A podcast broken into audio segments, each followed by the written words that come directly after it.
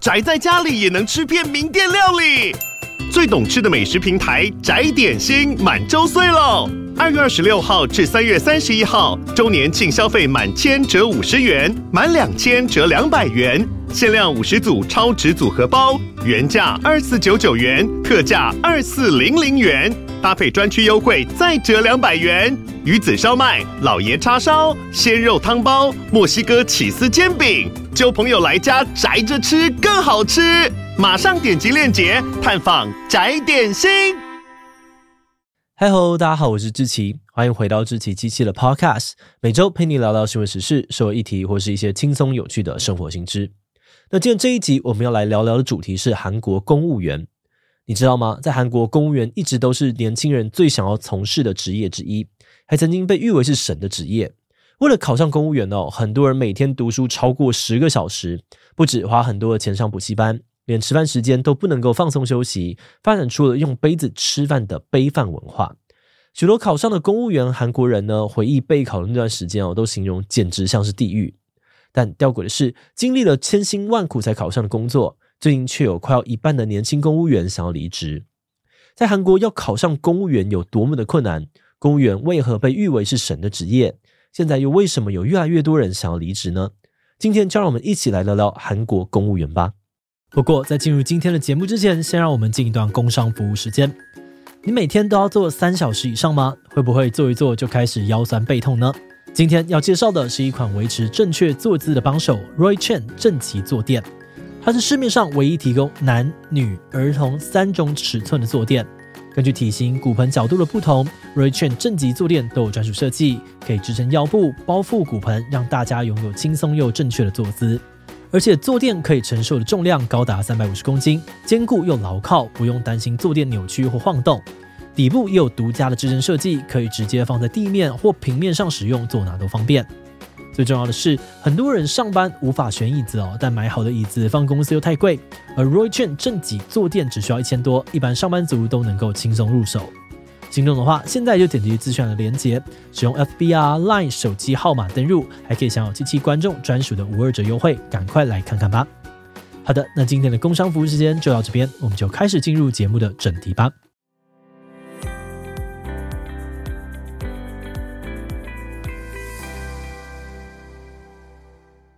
在韩国，国家公务员被分为九个不同的等级，第一级是最高级，第九级则是最初阶的公务员等级。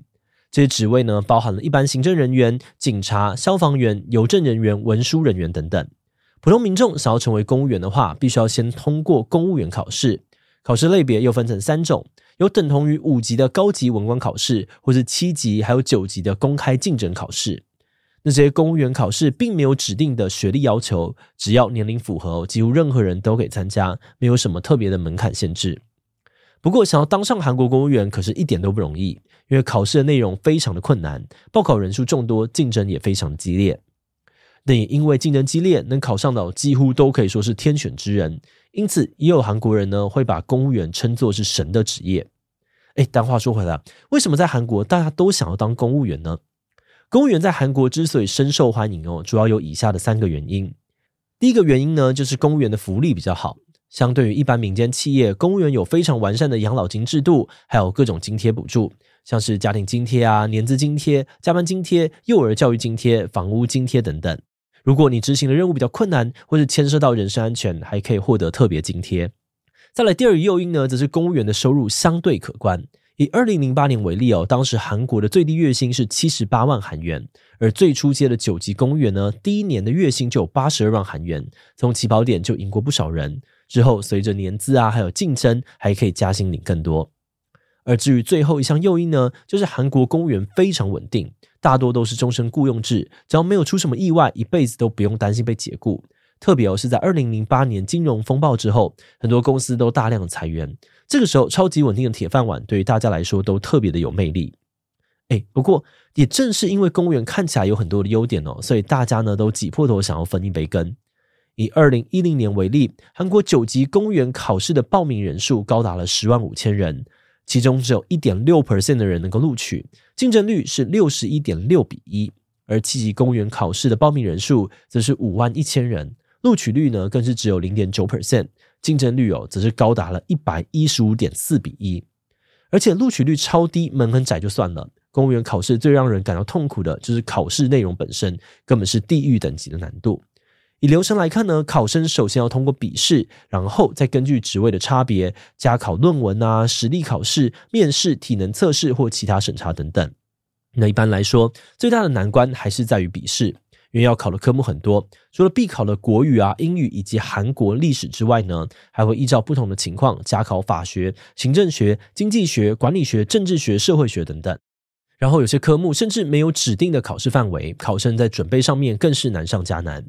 就以历史科为例好了，这科的考试内容包含了古代、中世纪和现代历史。考生不仅需要掌握各时期的历史事件、人物和文化背景，还要了解当时的政治和社会的演变。哎，但是熟知古代史对于当公务员好像没有太多的帮助吧？因此，有些人就批评哦，公务员笔试呢常常会要求考生掌握那些不必要的知识。像是在国语考试当中，有的时候会要求考生解释文言文句子，有的时候呢则会考文学史，但这些跟他们的职务内容根本就没有任何的关联。而且根据考生们的说法哦，韩国每年的公务员考试都越来越困难，例如阅读测验的文章越来越长，但考试时间却没有跟着增加。那因为这种地狱等级的难度，有人就开玩笑说，韩国公务员比美国哈佛还要难考。而为了通过考试，许多考生都会去上补习班。甚至还因此出现了所谓的考试村。考试村位于首尔铜雀区的陆良京，而这个地方之所以会成为考试村，一方面呢是因为交通位置便利、物价较低，所以吸引了很多补习班进驻；另外一方面呢是公务员考试证太难了，这是只等最低的九级，通常也需要花一到三年的时间准备。而且这段时间，考生们为了读书都没有余力工作，所以呢，为了减少交通成本，很多人就干脆直接住在补习班附近，形成了所谓的考试村。那有了考试村之后呢，这个地方就进一步催生了一种叫做考试院的建筑。这类建筑呢，专门为备考生设计，里面会有上百个房间，便宜的租给备考生居住。那说到租屋价格的部分，在首尔哦，一般小套房的月租金呢，大概是介于五十万到一百万韩元之间，折合台币大概一万到两万。而考试院的租金每个月呢，大概是二十五万至六十五万韩元，也就是台币六千至一万五千元。相较之下哦，比一般的租屋便宜了不少。嗯，但是便宜的租金当然是用环境条件换来的。考试院的居住空间通常非常的狭小，最大呢不会超过五平，大部分都只有床、书桌等等的基本设备。有些租金便宜的，甚至没有对外窗，也没有独立卫浴。对于考生们来说，居住在这样子的环境已经非常辛苦了。但是更艰难的挑战呢，可能还是每天日常的备考生活。不少韩国公务员回想起那段备考的日子，都觉得那时的生活简直是地狱。准备考试的时候，他们每天的行程不是去补习班，就是在读书。有些人每天读书超过十五个小时，睡眠时间极少，因为他们担心只要多睡几个小时就会落后其他人。甚至在吃饭的时候，为了不中断读书，他们会会把所有的饭菜都装进一个纸杯里面，方便拿着食用，形成独特的杯饭文化。意思是指呢，连吃饭的时间都不能浪费。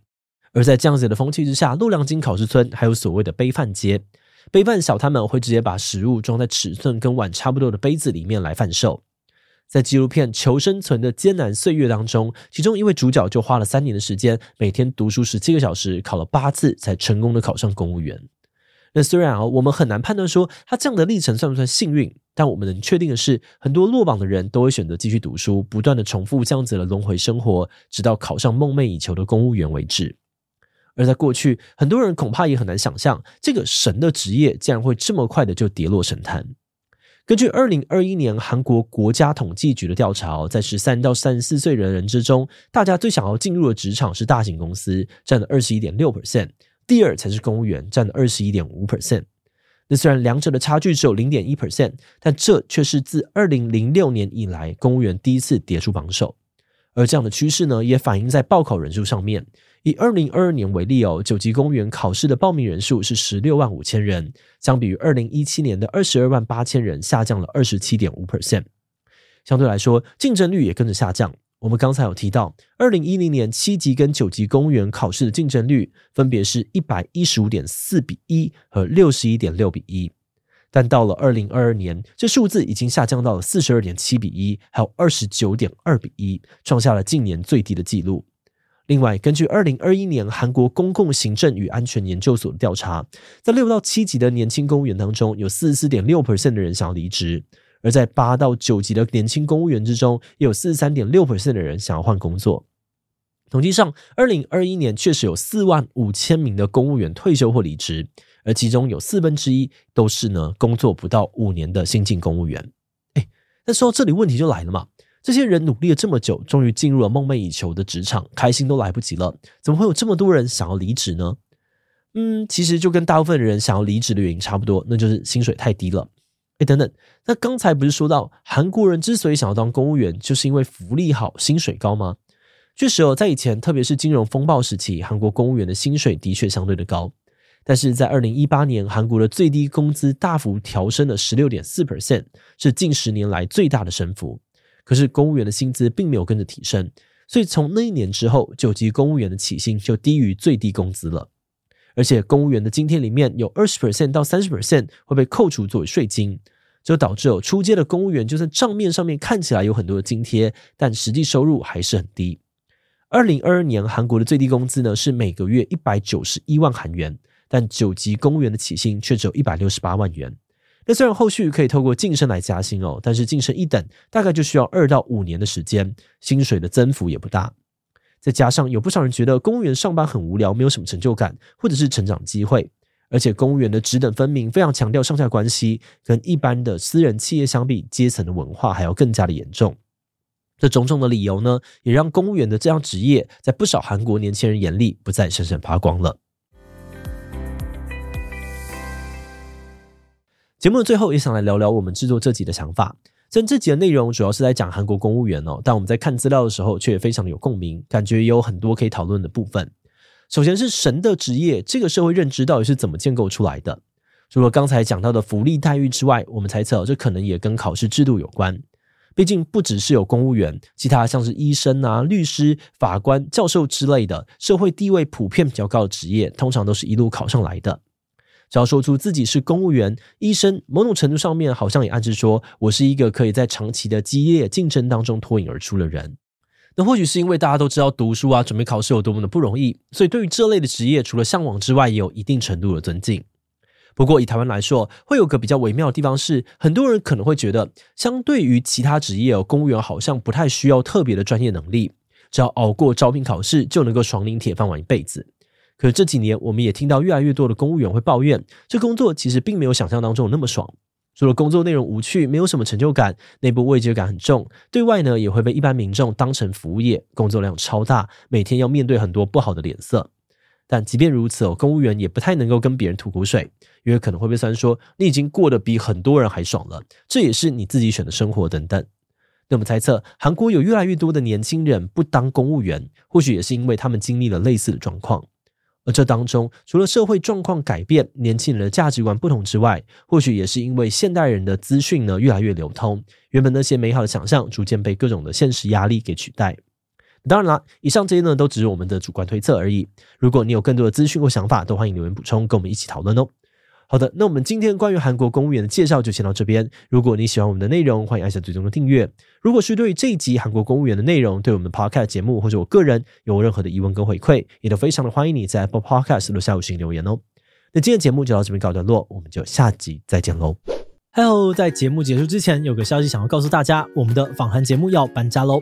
为了让喜欢访谈的观众可以更容易的找到想看的内容，以后我们会把 Podcast 访谈节目集中搬家到一个新的频道去。这个新频道就叫做“强者我朋友志祺七七访谈 Podcast”。在这里会看到我们访谈来自各界的强者。欢迎喜欢访谈节目的你，赶快点击资讯栏的链接抢先订阅起来。